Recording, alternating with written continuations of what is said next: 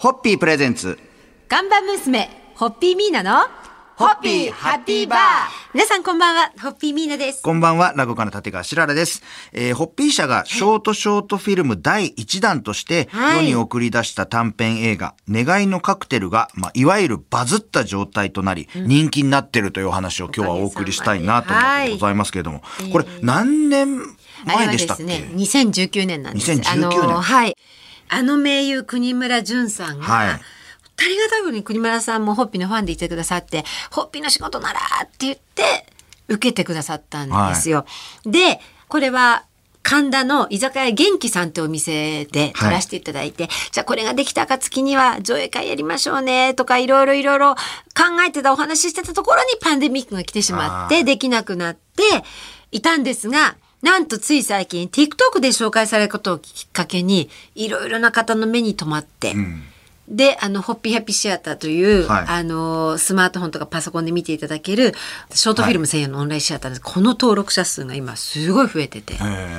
そして、ホッピー社の YouTube チャンネルの登録者数もどんどんどんどん。そうだそうですね。合わせて。合わせて増えてはい、はいそうです、そうです、そうです。いや、でも本当ね、はいいい作品なんで、はいやっぱり多くの方にはい見ていただきたいですから、そうなんですねあの、あの、願いのカクテルは、注ぐときに願いを込めて、で、パンパンってやって、それを願いごと飲み込むという、っていうそういう儀式でしたよね。はい手叩きましたよね。叩きましたね。確か叩きました。でこの作品をが多くの方に興味持っていただいてからちょっと私もコメントをね時折拝見するんですけれど、あの今日はね行ってね願いを込めて注いでね飲み込もうとか手を叩いてから飲もうとかあのそういうコメはいはい。ントもいただくし、実際私の友人からそういう動画が送られてきたりとかですね。やったよってやったよって言って送られてくるから何かなと思ったらパンパンみたいなのが送られてくるというですね、はい。あのそんなことになっていて、ね、私たちも本当にあの作らせていただいて、はい。その冥利に尽きるし、はい。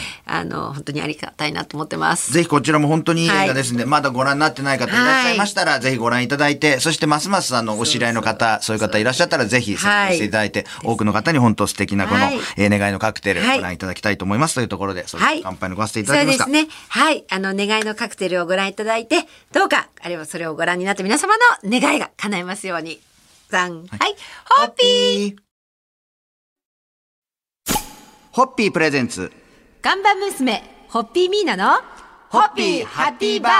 皆さんこんばんは、ホッピーミーナです。こんばんは、落語家の立川しららです。えー昨日はあの願いのカクテル、こちらの作品が今バズってるということを紹介させていただきましたが、あの、先日、赤坂の茜祭り、この時にもはいステージ上からご紹介させていただきましたが、はい。えーホッピー社と、えーはい。ショートショートフィルムフェスティバルアジアの制作で、はい。ザ・居酒屋ダイアログ、はい。こちらがですね、はい。ちょっと前になりますが、えー6月25日、はい。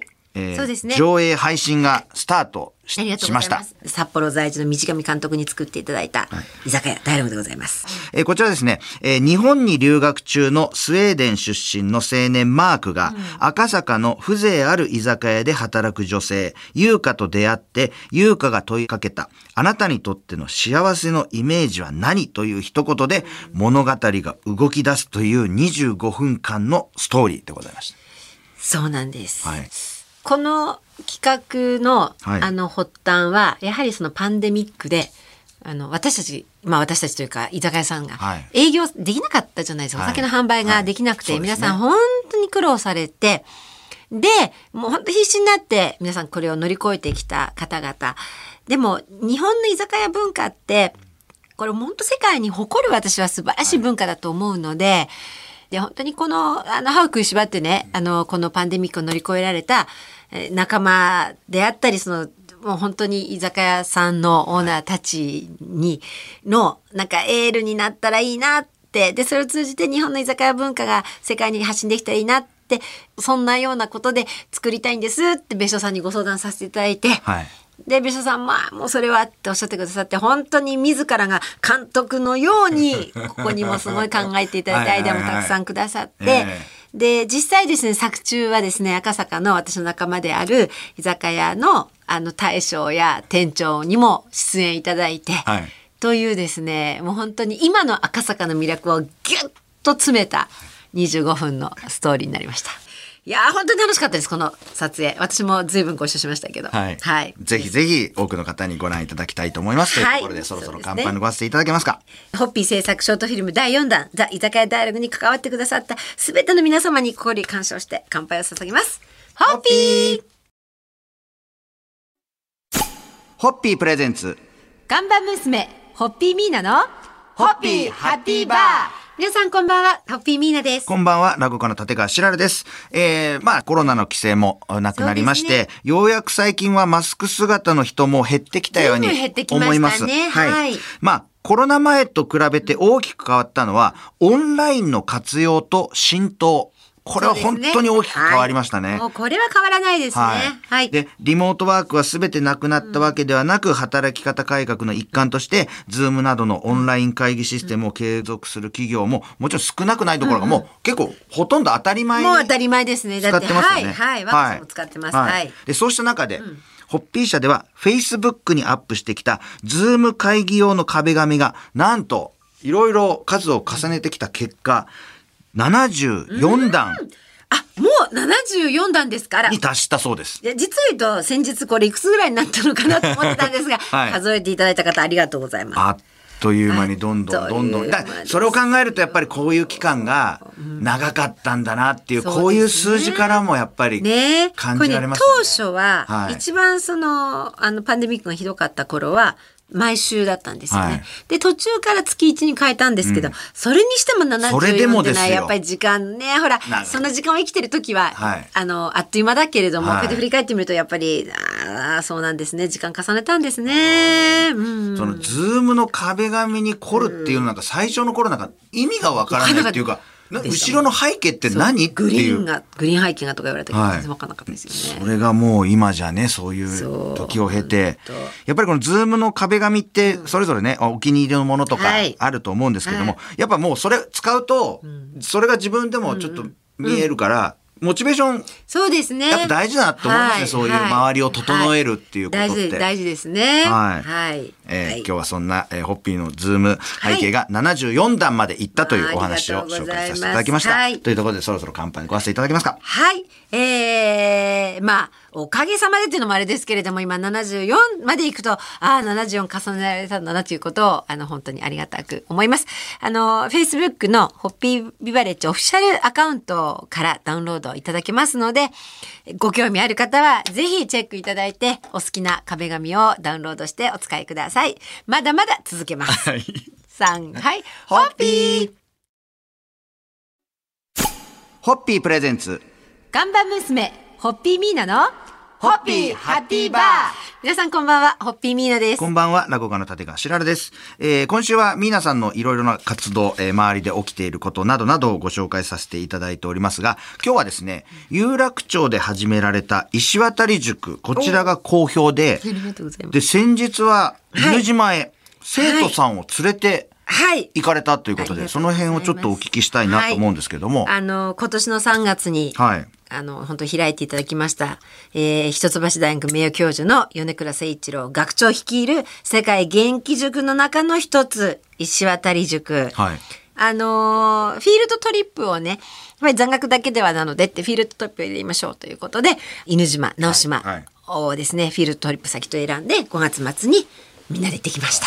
これ、フィールドトリップっていうのはどういうことをされるんですか？あの、何でもいいんです。今回この、あの、えー塾の、石渡塾のテーマが、その地球と象形なんですね。はい実は我々全てが象形者であるということに、はい。えー気づいてですね。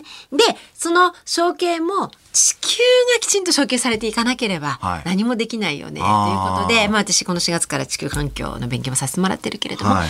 で地球と象形、うん。テーマでやってまして、で、あの、まさに、あの、直島犬島はいらしていただいてごはい。存知の通り、例えば手島のひどい参拝から、うんはい。うん、それをまあ元気に戻すとか、そういうあの福武名誉理事長の総一郎、名誉理事長の憤りとその島とか人への愛から始まったあの芸術祭ですよね。はいはいはいはいこれもまさに象形のもう本質的なところをずんばりなので、そういうことを学びましょうということで行きまして、一泊二日の弾丸ツアーだったんですけど、はい。盛り上がりました。いや、塾生もすごく刺激的な一泊二日になったんじゃないかと。はい。ということで、今週は皆さんのいろいろな活動、まあ、はい。紹介させていただきますが、はい。今日は石渡塾についてはいお話しさせていただきました。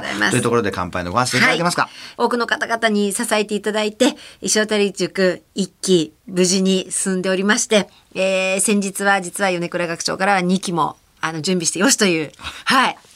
あの、ぜひ2期に参加したいって言っていただけるように、えー一期の最後まであのしっかり走り抜きますので、興味ある方は2期のね、はい申し込み始まったら覗いてみてください。お待ちしております。はいさん、はい。ホッピー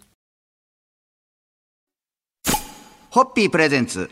看板娘、ホッピーミーナの、ホッピーハッピーバー皆さんこんばんは、ホッピーミーナです。こんばんは、落語家の立川しらるです。さて、今夜はですね、毎日ネット上で更新されて話題となっているイラストレーター、小暮秀子さんのご飯日記の話題をはい紹介したいと思います。はいえーこの小暮さんは1947年埼玉県生まれ、学芸大学卒業後パリに住み、帰国後はデザイナーとして活動した後、イラストレーターに転身、えー食や暮らしに関するイラストやエッセイを中心に執筆されて、読売新聞の連載などでもおなじみの方なので、ご存知の方も多いかと思いますが、その小暮さんがですね、朝ごはんや夕食にデザートまで、文字通り、日々のご飯について綴る日記で、毎日お昼11時半にアップされているのがこのご飯日記。へえ。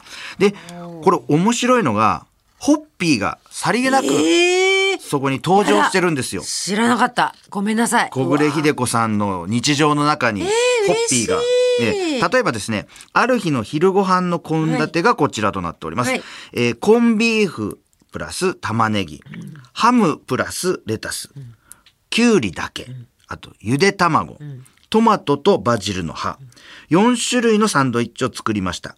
薄切りパンで作るサンドイッチは懐かしい味わい。そしてアルコールを加えないホッピーということでわあ、そうアですか。加えないホッピー。ますこの、この一日ね、ここの、は例えばこう紹介させていただきましたけど、この昼ご飯の献立のはいサンドイッチと合わせて、アルコールを加えないホッピーっていう、もうここの一日のこの一箇所見ただけで、ホッピーを大事にしてくださってるな、日常に溶け込んでるなっていうのが伝わってきますよね。はいあ、小暮さんはこんな日にホッピーをこういう形で、こういうような食事とはい一緒に召し上がってたんだな、なんて思っていただけると。アルコールを加えないホッピーというこの表現が、はい。なんか素朴ですよね。はい。